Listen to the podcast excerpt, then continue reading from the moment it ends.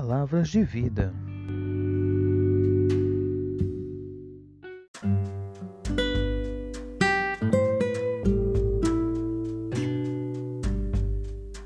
Amém? Nós queremos compartilhar a palavra do livro de Amós, capítulo 4. Livro de Amós, capítulo 4.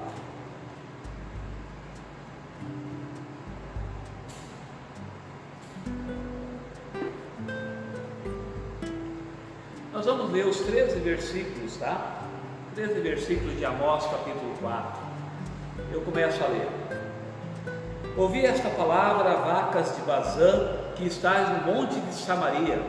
Oprimis os pobres, esmagais os necessitados e dizeis ao vosso marido: Dá cá e bebamos. Jurou o Senhor Deus pela sua santidade, que dias estão para vir sobre vós, em que vos levarão com anzóis e os vossos restantes como fisga de pesca. Saireis cada um em frente de si pelas brechas, e vos lançarei para Hermon, disse o Senhor. Vinde a Betel e transgredi, a Gilgal, e multiplicai as transgressões, e cada manhã trazeis os vossos sacrifícios, e de três em três dias os vossos dízimos, e ofereceis sacrifício de louvores o que é levedado, e apregoai ofertas voluntárias, e publicai-as, porque disso gostais, ó filho de Israel, disse o Senhor Deus. Também vos deixei de dentes limpos em todas as vossas cidades, e com falta de pão em todos os vossos lugares. Contudo, não vos convertesses a mim, disse o Senhor.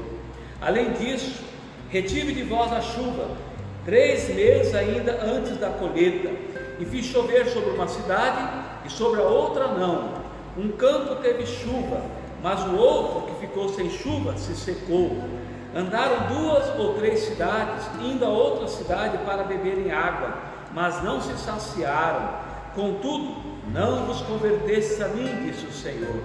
Feri-vos com o crescimento e a ferrugem, a multidão das vossas hortas e das vossas vinhas, e das vossas figueiras e das vossas oliveiras, devorou-a o gafanhoto. Contudo, não vos convertestes a mim, disse o Senhor. Enviei a peste contra vós outros, à maneira do Egito.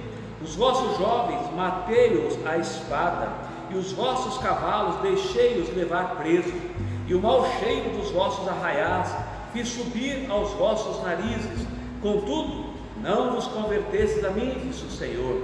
Subverti alguns entre vós, como Deus subverteu a Sodoma e Gomorra, e vós fostes como um tição arrebatado da fogueira. Contudo, não vos convertestes a mim, disse o Senhor.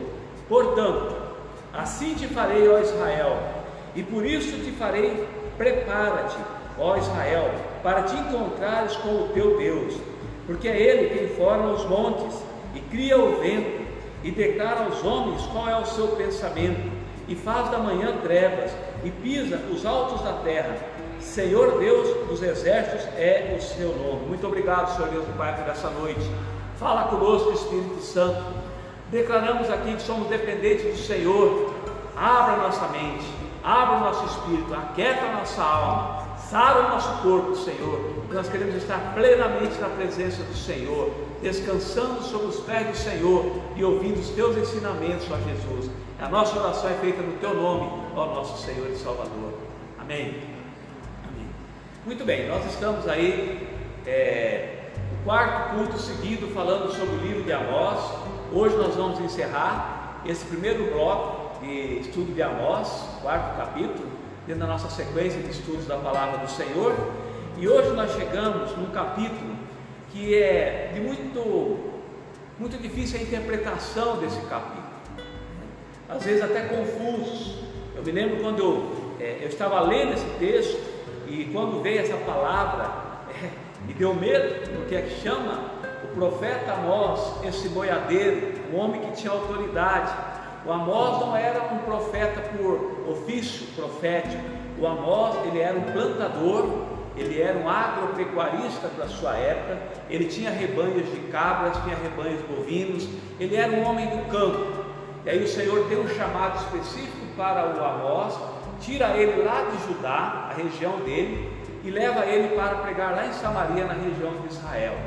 Então imagina a resistência que o povo de Israel é, tiveram a presença de um profeta ou um homem em ofício de profeta vindo de uma outra região. Então ele teve muitas lutas, muita resistência, mas ele foi enviado do Senhor.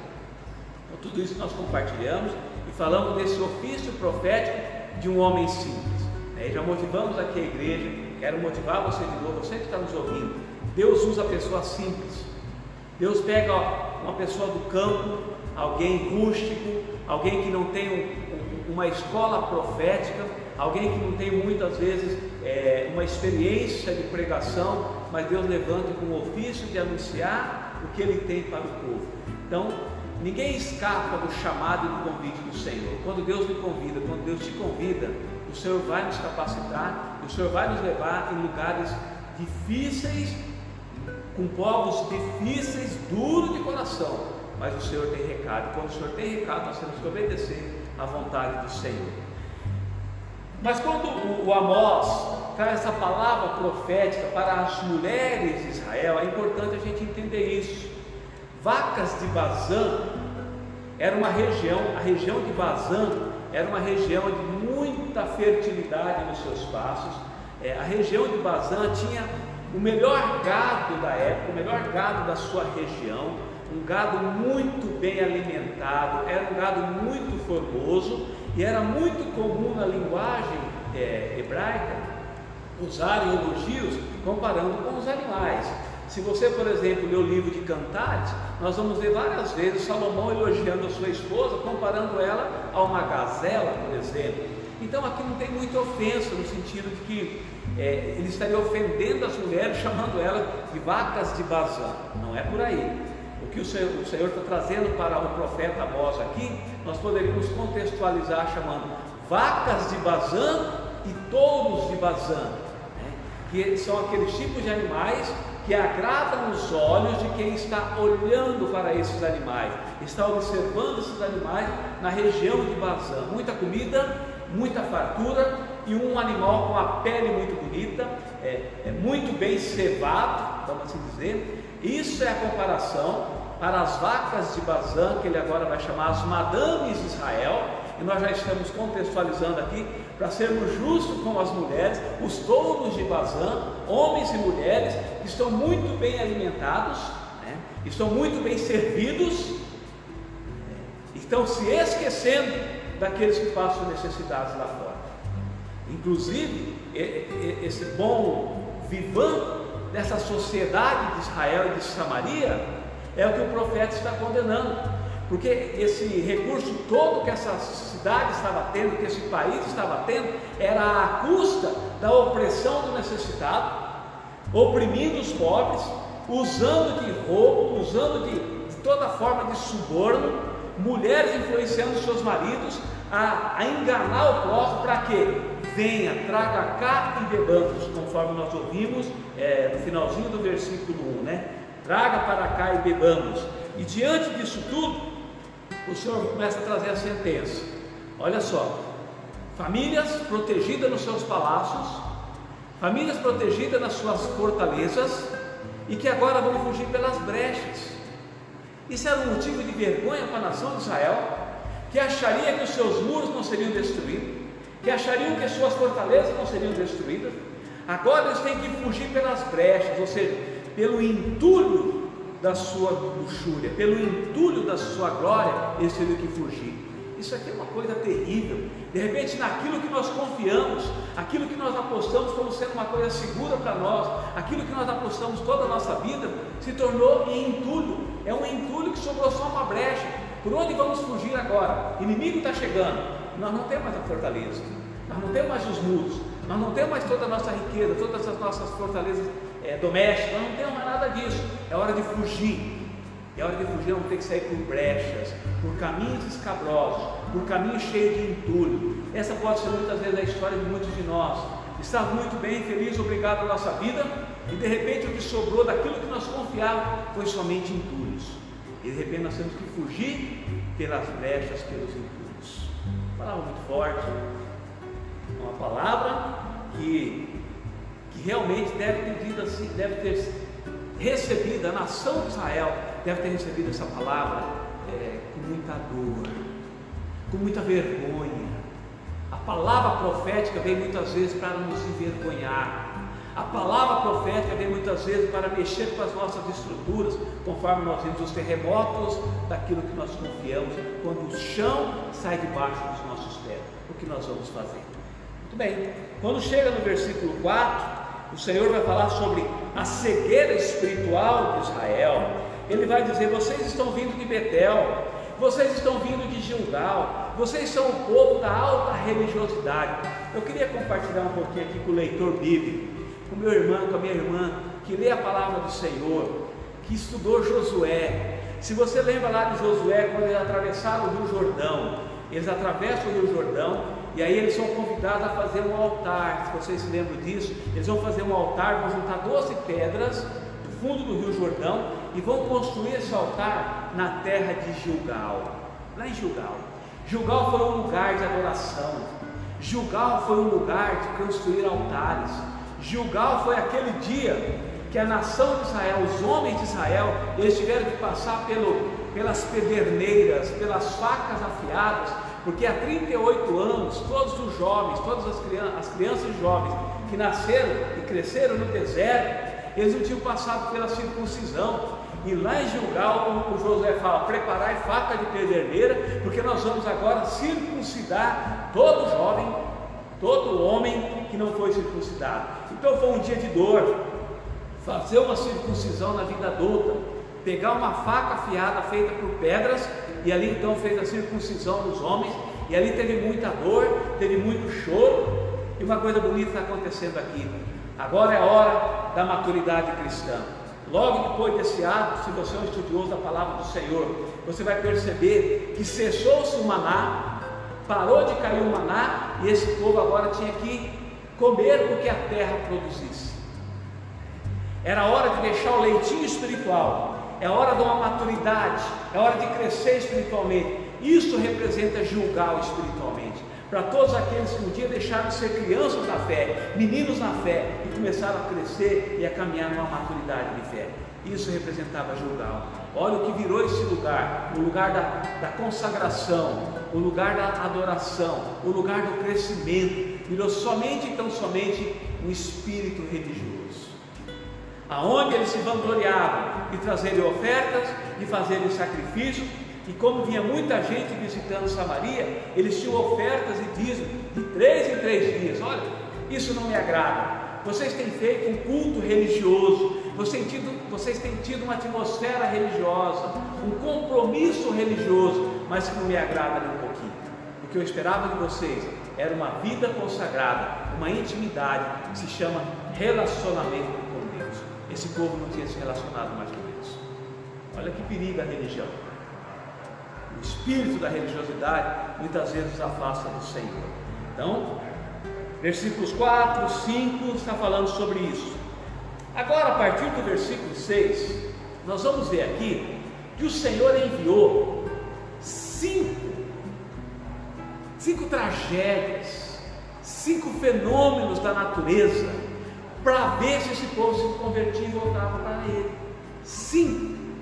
É, nós chamamos aqui de cinco é, atitudes de Deus para trazer o povo de volta para ele. E nós vamos perceber que não deu resultado. Vamos ver todas elas. O versículo 6 vai falar: Vos deixei de dentes limpos em todas as vossas cidades, e com falta de pão em todos os vossos lugares. Contudo, não vos convertesses a mim, disse o Senhor. É o primeiro, não vos convertesses a mim. Diante do que? Diante da fome. Quando a palavra do Senhor diz aqui que muitos daqueles povos, aquela nação toda, estavam com os dentes limpos, é uma, uma figura de linguagem profética aqui que pouco entendemos ela. Mas o que quer dizer isso? Esse povo estava acostumado a ficar com pedaços de carne sobre os seus dentes. Um povo que comia muita carne, um povo que se fartava de muita comida, muito banquete, né? agora estão com os dentes limpos. Ah, os dentes não têm é, restos de alimentos. Não é que eles passaram fio dental sobre os seus dentes, não é que eles escovaram os dentes sobre, é, passaram escova dental sobre os seus dentes. Não, eles não tinham que limpar diante dos seus dentes por causa da fome por causa da necessidade de pão, por conta daquilo que estava faltando para a nação de Israel. Aqui não está dizendo que Deus vai enviar, Ele já enviou. Enviou fome e o povo não se converteu.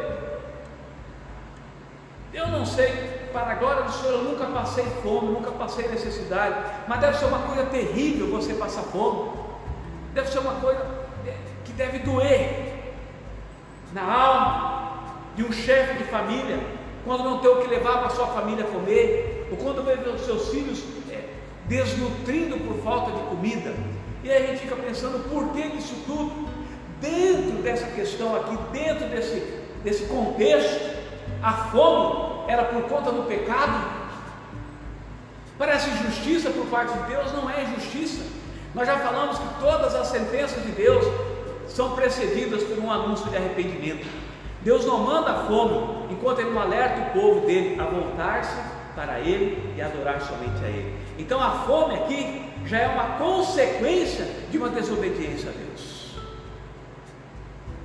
Fome Primeira tragédia para a nação, Deus tinha enviado a fome. E a palavra diz: E ainda assim vocês não se converteram a mim. Agora o versículo 7 vai falar uma coisa: Por que é que vem fome?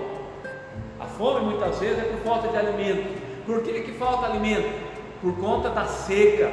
E aqui a palavra do Senhor vai dizer assim: Eu retive de vós, três meses antes da colheita, eu retive a chuva. Numa região choveu, na outra não choveu. Numa cidade caiu chuva, na outra não caiu chuva.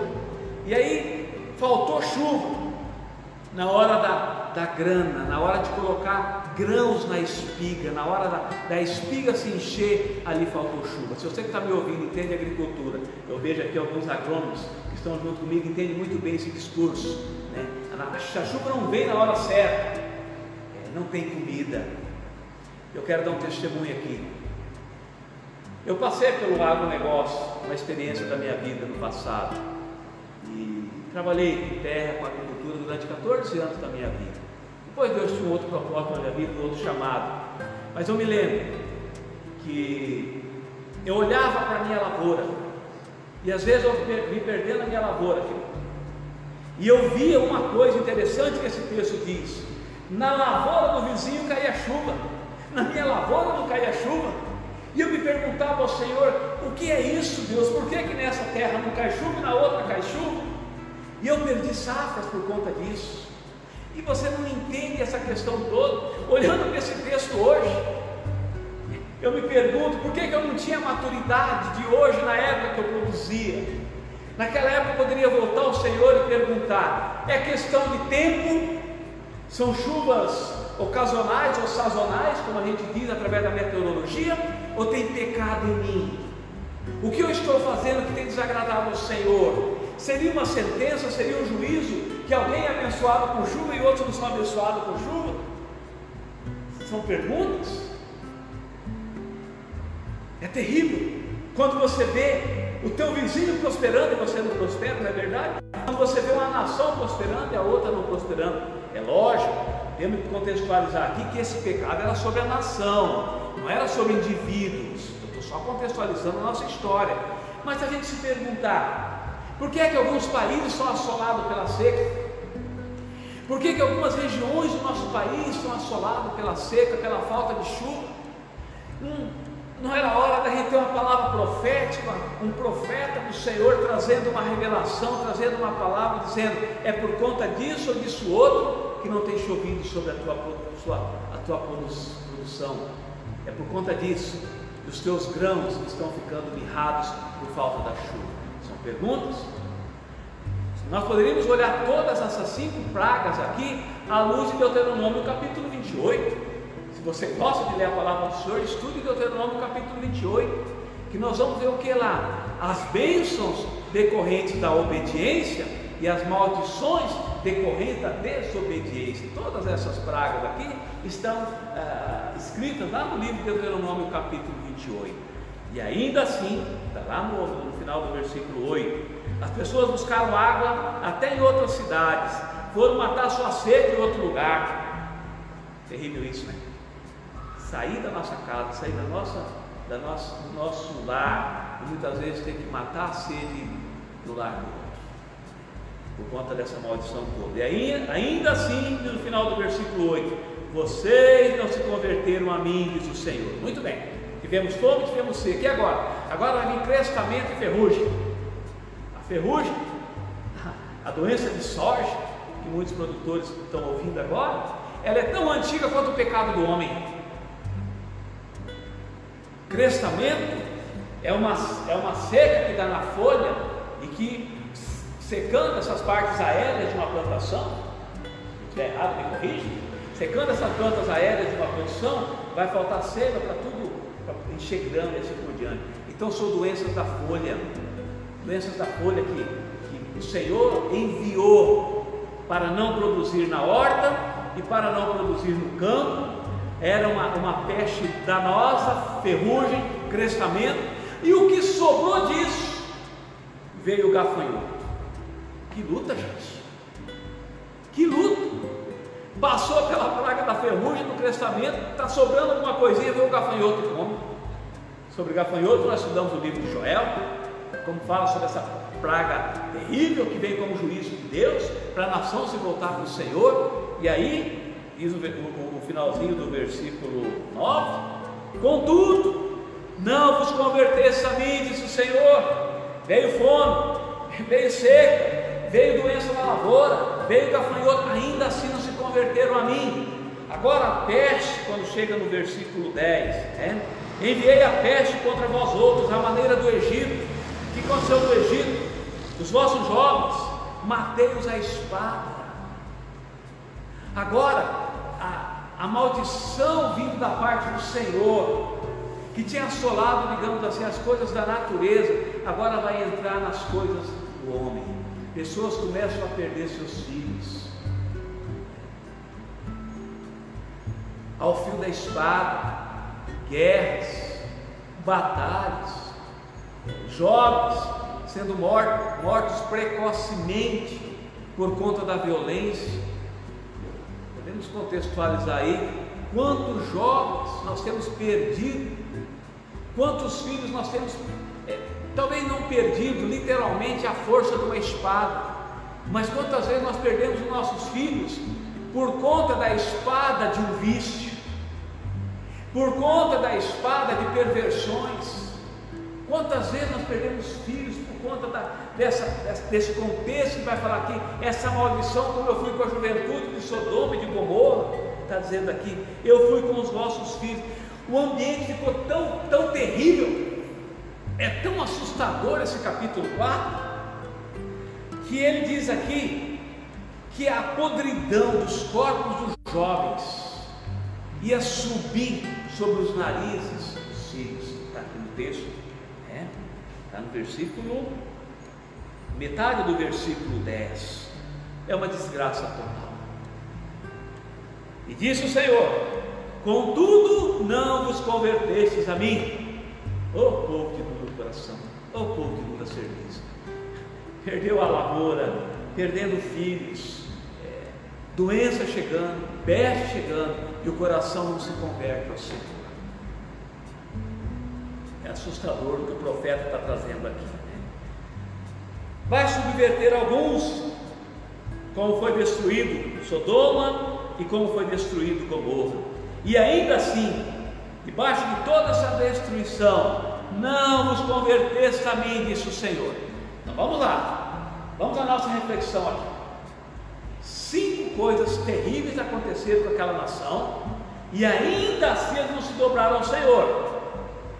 Se você é um pouquinho corajoso, ou tem um espírito de coragem, assim como eu estou buscando no Senhor, de chegar na presença do Senhor e falar: Senhor, o que é que está acontecendo? Porque as coisas não estão prosperando na minha vida. Se você tiver essa coragem, eu estou tendo essa coragem, gostaria que você tivesse essa coragem. Dá uma analisada sobre fatos que evidenciam que não tenho dúvida que é um recado de Deus para mim, que é um recado de Deus para minha vida, é um recado de Deus para o mundo pestes do mundo. É um recado de Deus, é um recado de Deus para o país, é um recado de Deus para minha cidade, é um recado de Deus para minha casa, é um recado de Deus para minha vida pessoal, e ainda assim não vos convertestes a mim. Parece terrível isso. Agora, esse profeta, chamado Amós, homem de Deus, que provavelmente foi capacitado lá no pasto, ou muitas vezes nas regiões desérticas, conduzindo o seu rebanho, foi lá naquele lugar que Deus chamou ele. É, nós sabemos várias pessoas da Bíblia que Deus chama depois de, de uma provação no deserto. Moisés foi no deserto, Davi, antes de Davi ser proclamado rei, Destruir gigantes, o Davi passou pela experiência de defender o seu rebanho de ataques de leões e de ataque de ursos. E a palavra do Senhor diz que Davi enfrentou leão, Davi enfrentou urso. Então, o homem que enfrenta o leão, o homem que enfrenta o urso para defender o seu rebanho, é um homem que agrada ao Senhor. E Davi, Davi foi eleito rei segundo o coração de Deus. Homens, nós defendemos o nosso rebanho chamado família, nós defendemos os nossos filhos chamados ovelhinhas do Senhor de ursos, é, de leões. Temos essa coragem de, se necessário for, morrer para defender nossos filhos e esposas? É uma pergunta. Ali Deus treina o caráter. Deus treinou Neemias, o copeiro do rei, e tornou governador de Israel por conta do quê? Neemias, antes de ser governador, ele foi um copeiro exemplar, um homem que provava as comidas antes de chegar ao rei, um homem que bebia antes do rei beber, experimentava para não ter nada envenenado para o rei. E o Neemias foi um homem que nunca envergonhou o Senhor no ofício de um doméstico diante de Deus. E o Senhor falou: Esse homem foi fiel a mim. Esse homem é fiel no pouco, sobre muito colocarei. Ele foi fiel como copeiro, ele tem condições de ser fiel como governador. Vai olhando a história. Quando nós olhamos para o Amós, provavelmente foi um homem que era fiel lá no seu serviço. Aí esse homem teve encontro com Deus, teve experiência com Deus, experimentou as coisas maravilhosas do Senhor. Foi um homem que foi preparado nas coisas simples da vida. O preparo do Senhor são nas coisas simples da vida. O preparo do Senhor muitas vezes é na rotina do dia a dia. Na rotina do dia a dia, Deus levanta profetas, levanta profetisas.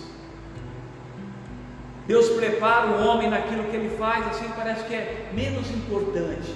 Dali Deus levanta um profeta, um homem preparado. E um homem que foi preparado pelo Senhor é um homem que pode chegar no versículo 12, na nossa sequência, e dizer: por conta de que vocês não se converteram por causa dessas cinco sentenças que veio sobre vocês, que vieram sobre vocês, agora, se vocês acharam que isso foi terrível, tenebroso e assustador, te preparem, porque agora vocês não vão se encontrar com fome, não vão se encontrar com peste, não vão se encontrar com seca, não vão se encontrar com a ferrugem ou crescimento, não vão se encontrar com o gafanhoto, não vão se encontrar com a morte da espada. Agora vocês vão se encontrar com o Senhor, que é Senhor sobre todas essas coisas. Por isso ele fala no versículo 12: Portanto, assim te farei, ó Israel. E por isso, e porque isso te farei, prepara-te, ó Israel, para te encontrares com o teu Deus. Prepara-te para encontrares com o teu Deus, ou seja, prepara-te para te encontrares com aquele que é juiz sobre tudo e sobre todos. Palavras! De repente nós somos teimosos, de repente a gente não está se quebrantando diante de tantas coisas que tem assolado sobre a minha vida, sobre a tua vida. Aí vem uma palavra profética dessa, agora você te prepara, porque o teu encontro é com o Senhor. Ou seja, se as disciplinas que vieram da parte de Deus não foram suficientemente capazes de me converter, prepara que agora a conversa com teu Deus. Agora você vai encontrar com o Senhor. E esse encontro, não sei como vai ser, pode ser um encontro em vida, um encontro onde o Senhor realmente vai, vai trazer juízo sobre a minha vida, pode ser um encontro pós-morte, morri debaixo de tanta desgraça, vou me converter ao Senhor, agora vou me encontrar com aquele que é, que é o juiz do tribunal de Deus. sei como vai ser. Para a nação de Israel, nós assistimos e conhecemos a história e lemos sobre a história. Isso aconteceu que a nação de Israel ela foi praticamente assolada pelo Império Assírio. As dez tribos de Israel dispersaram pelo mundo e deixaram de ser nação. Se você conhece a história, deixaram de ser nação até depois da Segunda Guerra Mundial, se não me engano, em 1948, se me falha a memória, quando Israel de novo voltou a ser um Estado, voltou a ser uma nação, ficou todos esses anos é, dispersos pelo mundo, por conta do que? Não tinham dado ouvido à voz do Senhor. Olha só, e se Deus fez isso, com aquilo que a Bíblia chama a menina dos seus olhos, a nação amada do Senhor, por que é que Ele não faria comigo e contigo, ó homem e mulher, pecadora e pecador. O nosso Deus é reto juiz, o nosso Deus é Senhor, e aqui nós não estamos falando de um Deus justiceiro, não, nós estamos falando de um Deus misericordioso, um Deus que manda um profeta dar recado, um Deus que manda um profeta avisar a nação. E eu me pergunto, e com isso eu quero estar encerrando, é a palavra profética, é a palavra dolorida para você, para você e para mim. Quantas palavras nós temos recebido da parte do Senhor e não temos nos convertido diante dele? Quantos profetas já falaram para nós? Quantas puxadas de orelha nós já tivemos de um homem ou de uma mulher do Senhor? A pergunta é: temos dado ouvido? Temos nos convertido? ou vamos dar ouvido diante desse testemunho todo aqui, nós poderíamos fazer como Paulo lá em Coríntios. O apóstolo Paulo, lá em 1 Coríntios capítulo 10, ele vai falar o seguinte: estas coisas sobrevieram a estes, essa nação, a estes povos, para testemunho nosso. Então tem coisas que acontecem como testemunho para nós. Se está aconteceu isso na história, está acontecendo isso ao longo da história, nós seríamos os únicos da história que seríamos isentos do juízo do Senhor? estaríamos isentos do juízo do Senhor se nós tivéssemos passado pelo quebrantamento da palavra profética, tivéssemos passado pelo batismo do arrependimento, tivéssemos passado pelo batismo das águas, pela conversão pelo senhorio do Senhor Jesus Cristo e vivemos debaixo da plenitude do Espírito Santo. Aí tem esperança. Só para dar um gostinho, nós vamos para Amós capítulo 4 agora, mas para dar um, um gostinho do que vem pela frente, para dizer que tem esperança, o, Amós capítulo 5 vai trazer a famosa palavra: buscai-me e viver. Busque ao Senhor e viva. Busca ao Senhor e fica livre de todas essas pestes e sentenças vindo do Senhor. Eu quero orar contigo, quero te convidar a ficar em pé, quero orar com quem está nos ouvindo também, quero fazer uma oração de confissão de pecados agora, oração para você se converter para não ter esse encontro de juízo com o Senhor, mas ter um encontro de festa, de celebração com o Senhor. Eu quero orar e pedir ao Senhor que tenha misericórdia de nós e assim orar a palavra do Senhor. Nós vimos aqui nessa noite, Pai, a palavra do Senhor, juízo do Senhor, sentença do Senhor. O Senhor trouxe fome, Pai. O Senhor trouxe seco, ó Deus. O Senhor trouxe praga. O Senhor trouxe peste. O Senhor trouxe guerra, ó Pai. O Senhor destruiu cidades. O povo não se converteu, ó Pai. E diante dessa palavra, nós queremos refletir aquilo que tem assolado a minha vida, aquilo que tem assolado o meu povo, aquilo que tem assolado essa nação, aquilo que tem assolado o mundo, Pai. Especialmente a família que está nos ouvindo e nos assistindo agora, Pai. Se nós temos passado fome, nós temos visto e assistindo desgraça na nossa casa, Pai. Se o malfeitor tem assolado a espada, Pai, os nossos sonhos, os sonhos dos nossos filhos, ó Deus. Se gafanhotos têm aparecido, gafanhotos espirituais, seca espiritual, nós queremos confessar ao Senhor, Pai, quebranta-nos pelo poder do Espírito Santo. Quebranta-nos, ó Pai, quebranta a tua igreja, quebranta o teu povo, te quebrante, meu irmão, prepara-te para encontrar com o Senhor e celebrar esse encontro, mas não ter um encontro de juízo com o Senhor, te arrependa. Nós estamos fazendo uma oração de arrependimento aqui agora. Nós estamos aqui nos quebrantando diante do poder do Senhor. Perdoa-nos, Senhor, a nossa religiosidade falsa. Perdoa-nos, Senhor, a, o nosso culto é, falso, ó Deus. Perdoa-nos, Senhor, quando nós fazemos o lugar da adoração, o julgar o espiritual, Pai, e transformamos simplesmente num lugar banal de encontro contigo. Perdoa-nos, Senhor. Purifica-nos, Senhor, misericórdia de nós. Santifica-nos, ó Espírito Santo. E que o Senhor te abençoe e te guarde. Que o Senhor faça resplandecer a luz do seu olhar sobre você e tenha misericórdia de você. Que o Senhor sobre você levante o seu rosto e te dê a paz.